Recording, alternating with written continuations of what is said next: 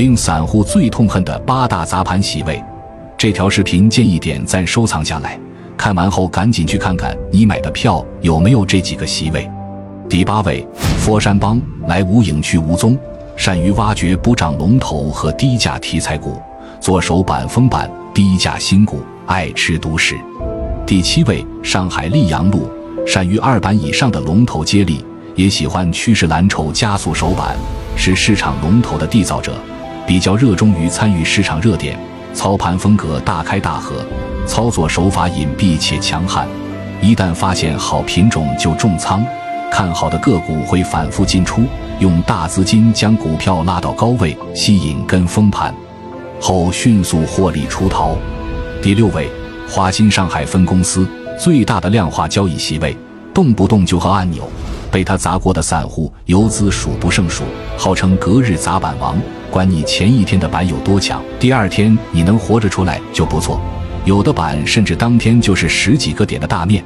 不讲感情的量化交易就是收割机，高开就无脑跑，低开就和按钮。第五位，成都帮敢和佛山帮叫板，敢砸温州帮的票，以一日游超短为主。次日快速获利出逃，背后的祖师爷是职业抄手。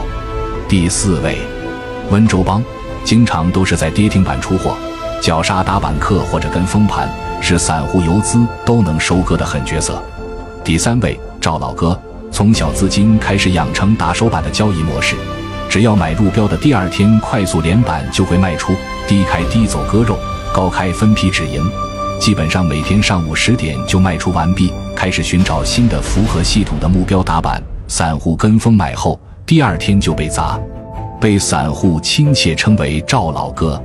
第二名，拉萨天团，所到之处寸草不生。反正一句话，游资不敢接的盘，他们都敢关灯吃面，绝不后悔。第一位，杭州上塘路，也被散户们称上坟路，他令无数跟风散户咬牙切齿。